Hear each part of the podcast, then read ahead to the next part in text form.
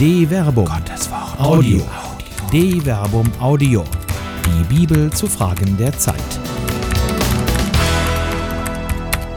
Weltherrschaft. Von Fridays for Future zum Schöpfungsauftrag von Till Magnus Steiner. Während die einen mit erhobenem Zeigefinger die Schule schwänzen, diskutieren die anderen, ob dies eine gerechtfertigte Form des zivilen Ungehorsams ist. Und die Antwort ist Nein, es geht nicht darum, sondern um das Klima. Aber das könnte man ja bei aller Aufregung fast vergessen. Was wäre es für ein Fanal, wenn sich die Zukunft der Gesellschaft in ihrer Freizeit für die Rettung der Welt engagieren würde? Was für ein Zeichen des Aufbruchs, wenn die Führer der Gesellschaft sich an die selbstgesetzten Ziele des Pariser Klimaabkommens halten würden. Es ist an der Zeit zu herrschen. Macht euch die Erde untertan.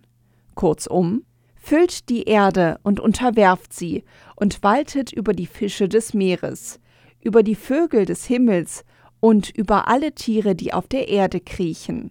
Genesis Kapitel 1 Vers 28 der biblische Auftrag lässt keinen Zweifel zu. Wir sollen raus in die Welt gehen und sie niedertreten, unterwerfen und erniedrigen. Das ist das Bedeutungsspektrum des verwendeten hebräischen Wortes Kibesh. Und die Tiere sollen wir beherrschen, niedertreten und unterdrücken. So könnte man den letzten Auftrag dieses Verses, der mit dem hebräischen Wort Radar formuliert ist, übersetzen. Beiden Wörtern ist die Konnotation treten gemeinsam.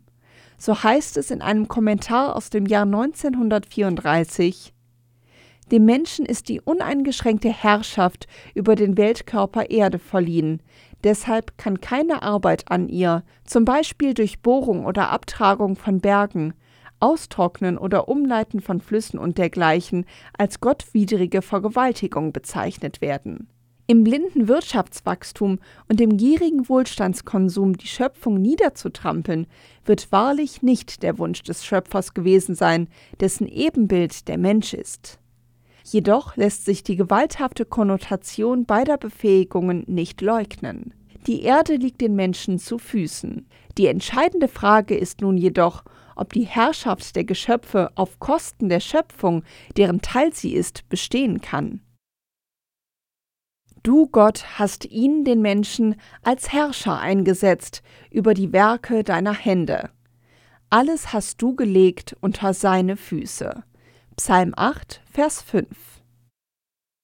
Schon im alten Orient war die Niederwerfung von Feinden zu den Füßen des Königs oder unter sie eine Darstellung der Macht und des Sieges. Häufig sind dabei die unterworfenen Völker mit auf den Rücken gefesselten Händen dargestellt. Aber es gibt auch eine andere Darstellung. Unter dem persischen König Darius I. werden die Völker, die er unterworfen hat, mit erhobenen Händen dargestellt. Sie stützen seine Herrschaft. Nur wenn die Menschheit die Schöpfung als das Fundament ihres Wohlstandes anerkennt, wird ihre Herrschaft fortdauern. Der Mensch muss zum Ebenbild des Schöpfers und nicht zum Zerstörer werden.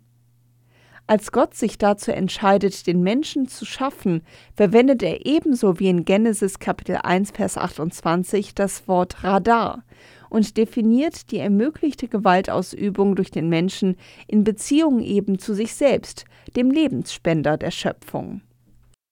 Dann sprach Gott, Lasst uns Menschen machen als unser Bild, uns ähnlich.